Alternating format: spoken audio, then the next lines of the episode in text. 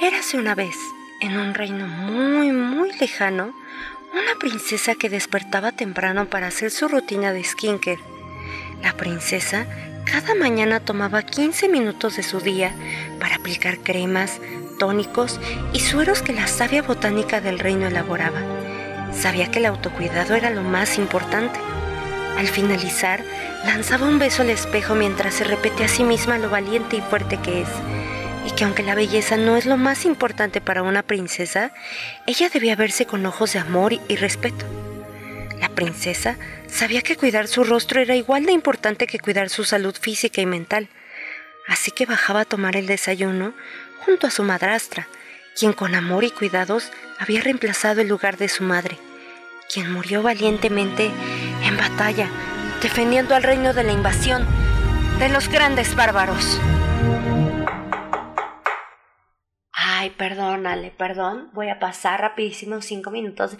Hola, buenas noches a todos allá en casa. Eh, una interrupción rapidísima, ¿no? Eh, problemas técnicos. Gracias. Eh, sí, mira, chiquilla, lo que pasa es que padrísimo tu cuento y todo, pero no, no nos conviene ni al capitalismo ni al patriarcado que, que tú cuentes esto. Entonces, mira, léete este cuentito, este cuentito padrísimo.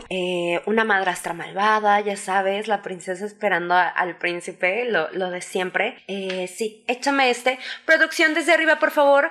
Gracias, eh. Muchas gracias. Que, que pasen buena noche a toda la audiencia. Ok, échamela desde arriba, por favor.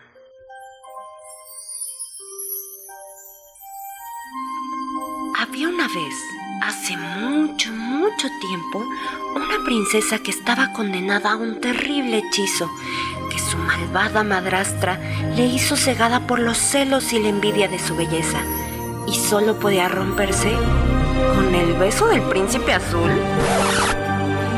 Y así es como desde niñas nos programan para el amor romántico. Bienvenido, bienvenida o bienvenide a de muchas cosas. Yo soy Alejandra Gallo y el día de hoy vamos a desmentir los mitos del amor romántico.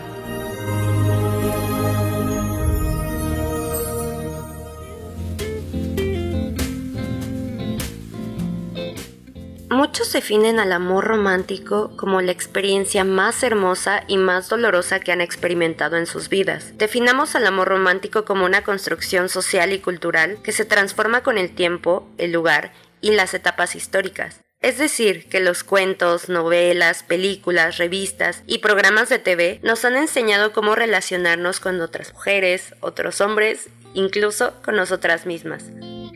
Mientras a los hombres se les enseña a valorar y amar su libertad, a desarrollar sus talentos para ser reconocidos por la sociedad y a recibir cuidados, a nosotras se nos enseña a ser cuidadoras, calladas, femeninas, complacientes y serviciales para el hombre, pero sobre todo a poner el amor de pareja como la primera de nuestras prioridades, haciendo a un lado nuestro autocuidado, familia y amigas. Para romper con las cadenas del amor romántico es preciso comenzar a hacernos consciente de los mitos que tanto daño hacen en nuestras relaciones. Frases como el amor todo lo puede justifica muchísimas violencias. Coral Herrera dice, Muchas creemos que debajo de la piel de una bestia hay un príncipe y que como bella, con cuidados y amor, esa bestia saldrá de ese hechizo, dejará de maltratarnos y comenzará a querernos.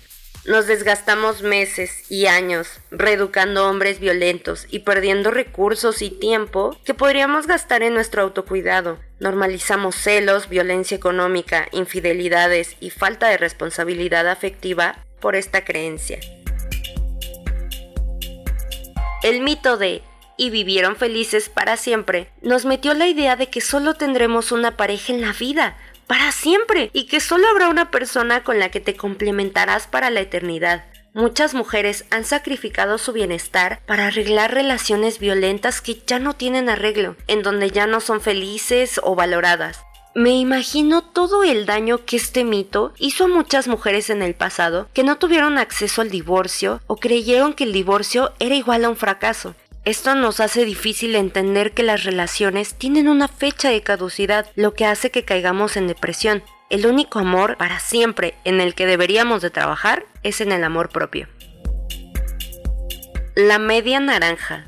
¿De dónde salió esto? Aristófanes en la obra El banquete de Platón, explicaba que en los inicios de la humanidad teníamos cuatro brazos, cuatro piernas, dos rostros y que existían tres sexos, hombre-hombre, mujer-mujer y un tercero andrógino, hombre y mujer. Estos humanos eran tan poderosos que desafiaban constantemente a los dioses por ser muy fuertes y soberbios. Zeus, enojado, los cortó por mitad. De esta manera, gastarían todo su tiempo y energías en reencontrarse, y por supuesto serían más débiles los humanos comenzaron a morir de hambre y de frío porque se sentían incompletos. Es curioso que nuestro actual modelo de amor se base en esta creencia, que tiene miles y miles de años. Se basa en una familia tradicional, monógama, en relaciones estables y en el matrimonio. Este mito nos implanta la idea de que entre millones de personas hay una sola que está perfectamente hecha para cada uno de nosotros. Nos invalida para experimentar cualquier tipo de relación diversa ya que no concebimos que la mitad de una manzana pueda relacionarse con un medio plátano.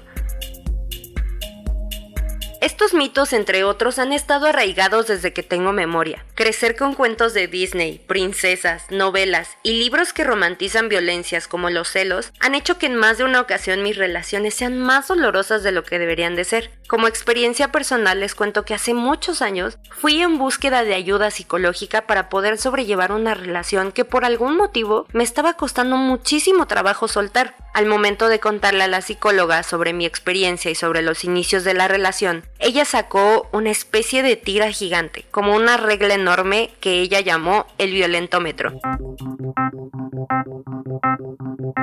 El violentómetro es un material gráfico y didáctico en forma de regla que consiste en visualizar las diferentes manifestaciones de violencia que se encuentran ocultas en la vida cotidiana y que muchas veces se confunden, desconocen o como yo, normalizaba.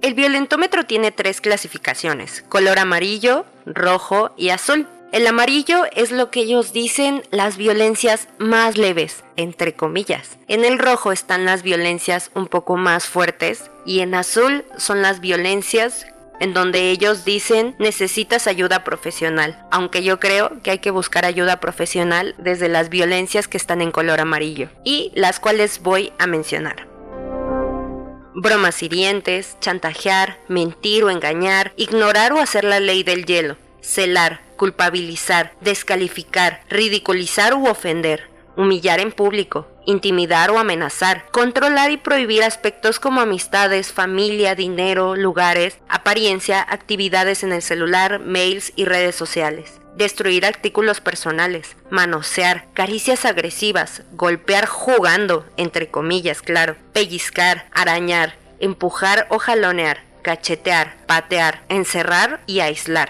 Amenazar con objetos o armas, amenazar de muerte, forzar una relación sexual, abuso sexual, violar, mutilar y asesinar. Aunque el amor romántico pueda parecer inofensivo, ya vimos que no lo es. Recuerda que nada que te subordine, sobaje, denigre o haga sentir mal es amor.